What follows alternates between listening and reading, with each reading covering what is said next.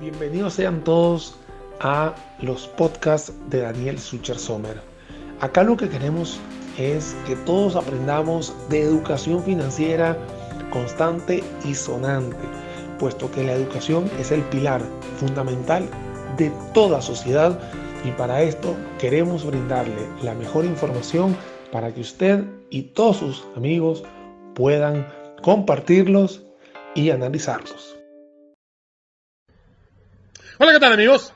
Ultimátum al Ministerio de Economía, Industria y Comercio por el caso del arroz en Costa Rica. Expliquemos.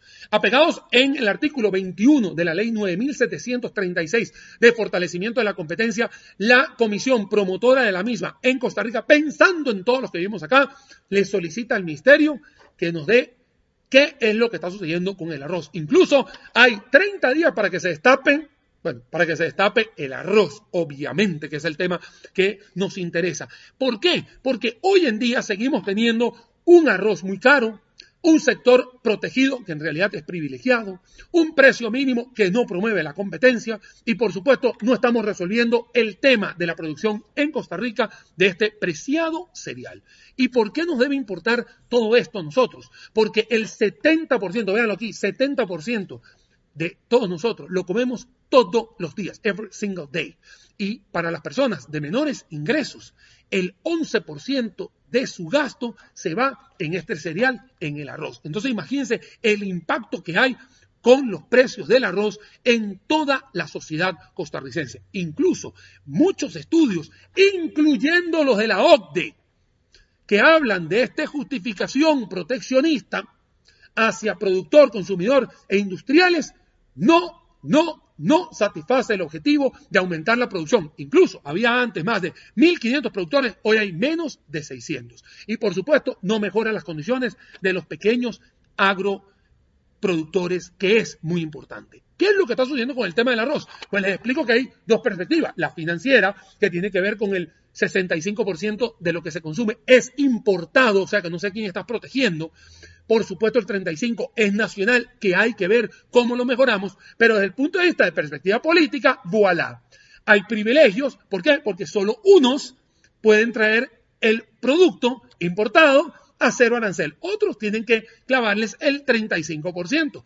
¿Hay abuso? Sí, porque no te trasladan eso el precio. Y por supuesto hay un club de ricos que usted tiene que pagar la membresía, que se llama Con Arroz, que va a tener que gozar de todos estos privilegios. O sea, si usted no está dentro del club, usted no mejora. Ahí tienes la primera señal de privilegio, que tienes que pagar para entrar, para tener eso. Cuando estás hablando del cereal más consumido en el país. Incluso cuando debatimos con los proteccionistas y se les acaban los argumentos, empiezan los ataques a dominem que este humilde servidor ha recibido en una gran cantidad de redes sociales porque no hay, no hay, señores, no hay argumentos que sostengan este proteccionismo. Incluso empiezan a mostrarme con temas del precio del frijol, que tienen márgenes exorbitantes, y les digo que seis miembros o más de la Conarroz también son frijoleros. O sea, que también se ganan ese margen sosototote que te explican. Ahí lo tienes. Entonces, aquí prácticamente estamos todos confinados en las mismas personas. Entonces, ahí tienen los privilegios. Debemos pensar en colectivo, señores. El arroz hay que pensar en el precio del consumidor que sea más barato y que tenga competencia, para que el consumidor tenga el libre albedrío de agarrar lo que más quiera. Por otro lado, hay que transferir tecnología, hay que invertir tecnología al pequeño agropecuario. Hay que ponerle dólares, colones para que tenga. Y hay que ser algo de todos iguales. Hay que erradicar ese tema de clubes de amiguitos. No, hay que quitar todo eso, esos clubes de membresía, hay que quitarlos.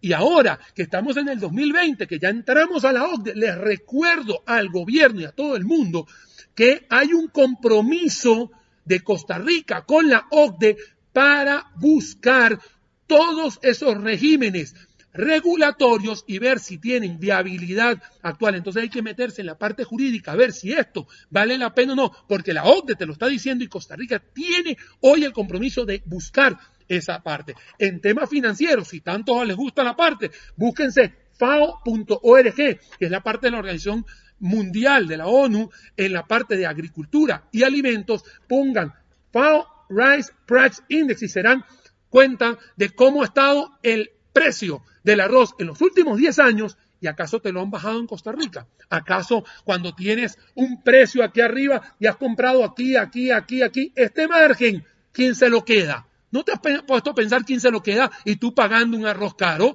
Ahí está la propuesta. Nadie se lo traslada al precio. Ese margen se lo comen, ya sabes quién. Y mientras los productores tienen que tener un precio de venta a los industriales, los industriales y los comercializadores están muertos de risa porque tienen un precio mínimo y una margen de ganancia espectacular y por supuesto al no tener competencia están tranquilos en el sector de arroz. ¿Ves qué fácil? La regulación del arroz no, no, no obtiene los fines para los que se hizo. Señores, esto afecta a muchísima gente y solo beneficia a unos cuantos. Lo que hay que hacer es eliminar la regulación, hay que darle competencia a todo el mundo para poder tener un arroz más barato y poder comernos todos nuestro gallo pinto al precio que lo merecemos. Mis redes sociales, Daniel Sucher Sommer, y nos vemos en una próxima oportunidad, esperando que reine la sensatez en el Ministerio de Economía, Industria y Comercio y sea congruente con lo que han dicho en los últimos meses cuando han pensado desregular el tema del arroz.